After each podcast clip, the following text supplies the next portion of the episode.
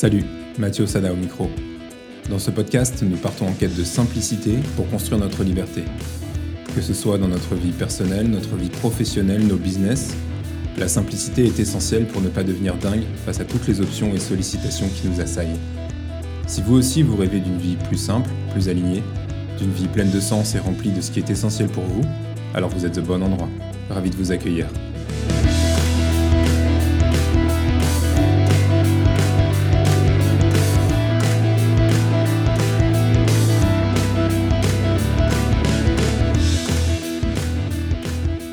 Aujourd'hui, on parle libération de votre espace mental. Jusqu'à maintenant, on a beaucoup abordé l'aspect matériel du minimalisme et de ses bénéfices. Il existe une autre dimension, souvent occultée, c'est d'appliquer les principes du minimalisme à notre espace mental.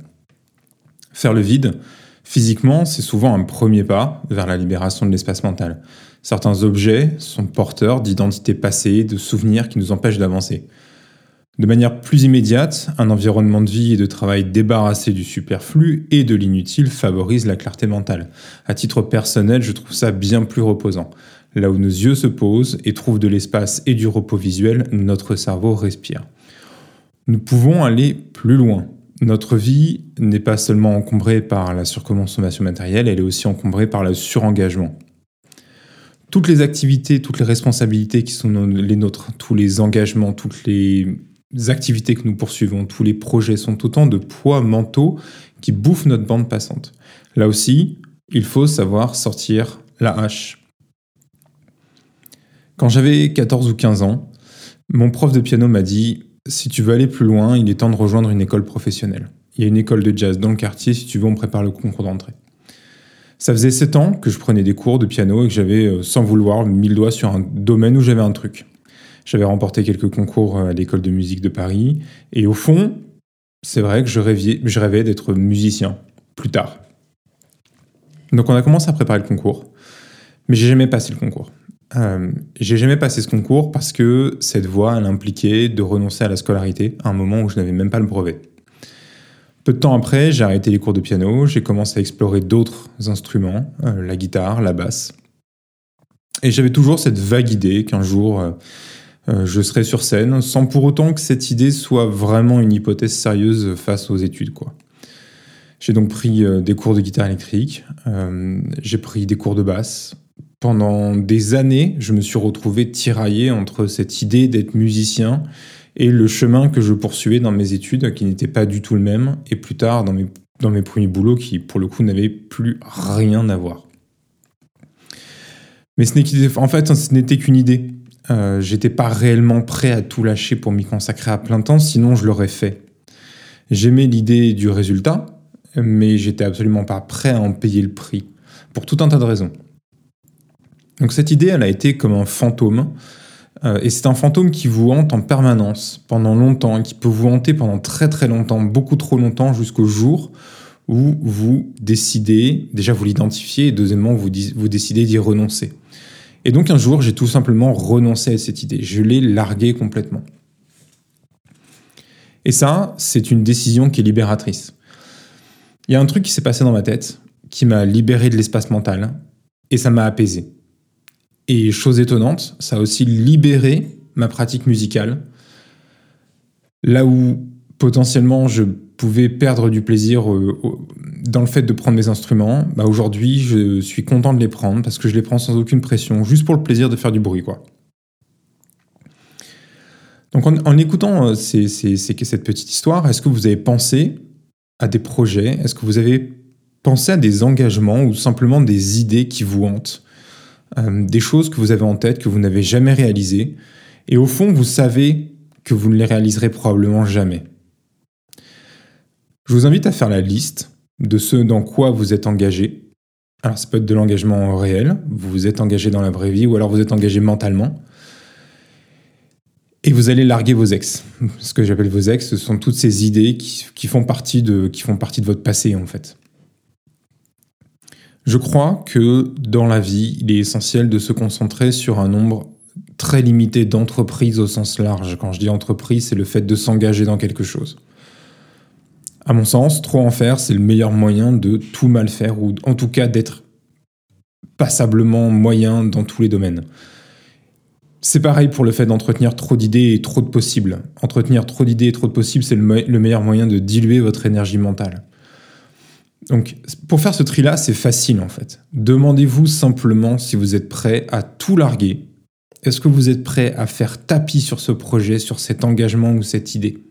Donc, vous prenez les idées une par une, les engagements un par un, et vous les examinez. Et vous vous demandez est-ce que je suis prêt à faire tapis sur cet engagement-là ou pas? Peut-être que vous allez vous rendre compte que oui, et que vous ne le faites pas aujourd'hui. Donc là, ça amènera un autre questionnement, mais peut-être que vous allez vous rendre compte qu'au contraire, vous aimez bien l'idée en fait, vous aimez bien le statut associé au résultat, vous aimez bien l'image que ça renvoie, mais vous n'appréciez pas vraiment le processus ou alors vous n'êtes pas vraiment prêt à en payer le prix. Quoi. Je vous donne deux exemples. Lors de notre première tentative entrepreneuriale, nous étions prêts à payer le prix. On a payé le prix sans obtenir le résultat escompté. On l'a payé en termes de temps, on l'a payé en termes de stress, on l'a payé en termes de finances, mais on a choisi nos sacrifices pour tenter de gagner notre liberté. On y allait à fond. Les choix n'étaient pas bons au niveau entrepreneurial, la réalisation n'a pas été à la hauteur, pour autant nous n'avons aucun regret, parce qu'on a choisi de s'engager totalement, et qu'ensuite, une fois qu'on a vu que ça ne marchait pas, que c'était pas pour nous, qu'on avait fait une erreur en termes de chemin, ben, on a fermé le chapitre proprement, on a essuyé nos pertes et on est passé à autre chose. Deuxième exemple, euh, quand on a décidé de changer radicalement de vie et de partir nous installer à l'étranger, on était prêt à payer le prix. Et c'était pas une euh, idée dont on aimait la destination. En vrai, il y a beaucoup de gens qui rêvent de changer complètement de vie. Peut-être que c'est votre cas. La question, c'est est-ce que vous êtes prêt à en payer le prix? Combien de personnes qui rêvent de changer de vie et combien de personnes le font réellement? Et c'est pas une question de est-ce que c'est possible ou est-ce que c'est pas possible. Bien sûr que c'est possible. Nous, on l'a fait avec deux enfants, avec, euh, on avait 20 ans de crédit sur le dos, on n'avait pas euh, un million d'euros en banque, et pourtant on l'a fait. Peut-être que si vous n'avez jamais agi jusqu'à maintenant, il y a peut-être un peu de peur, c'est possible. Il y a peut-être un confort ou un compromis actuel qui est trop grand, c'est possible. Mais peut-être que, au fond, vous caressez cette idée-là. Vous aimez la destination, mais finalement, le chemin de vie sur lequel vous êtes, il vous convient quand même très bien. Et donc, vous n'êtes pas prêt à payer le prix d'un changement de vie. Il faut se poser la question, c'est très important parce que il n'y a pas de bon ou de mauvais chemin en vrai. Il y a ce que vous en faites, tout simplement. Nous, on n'avait pas le choix. Dans notre psychologie, dans notre vie, sur notre chemin de vie, il y avait ce changement-là. Est-ce qu'il y a ce changement dans votre vie là ou pas? On a payé le prix. On continue de payer le prix, hein, car tracer son propre chemin, ça n'est pas gratuit. C'est difficile. Mais aujourd'hui, on est dans une situation où les bénéfices dépassent largement les coûts qu'on a payés pour y arriver. Mais c'était pas une idée qui faisait partie d'une c'était pas une pas une chimère c'était pas un serpent de mer qu'on a entretenu pendant pendant 20 ans sans jamais agir. Donc je vous repose la question. Épisode court et euh, percutant. À quoi à quoi savez-vous devoir renoncer? Si vous voulez avancer si vous voulez atteindre vos objectifs il faut renoncer à certaines choses il faut vous engager moins, il faut vous désengager pour pouvoir mettre toute votre énergie, qu'elle soit mentale, qu'elle soit temporelle, qu'elle soit financière, sur ce qui compte vraiment pour vous.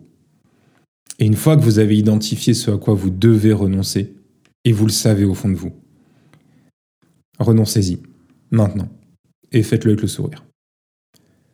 Je vous dis à très vite, bisous. Merci beaucoup d'avoir suivi cet épisode. Si vous en avez tiré ne serait-ce qu'une idée, un concept, une seule graine que vous allez pouvoir arroser et faire pousser, alors prenez quelques secondes pour faire grandir ce podcast. Il vous suffit de lui donner 5 étoiles dans votre application d'écoute et de me laisser un commentaire. Aussi, si vous connaissez une personne qui a besoin d'entendre ce message, partagez cet épisode avec elle. Pour aller plus loin, je vous donne rendez-vous sur mathiosada.com. M-A-2-T-H-I-E-U-O-S-A-D-A.com. À très vite. Bisous.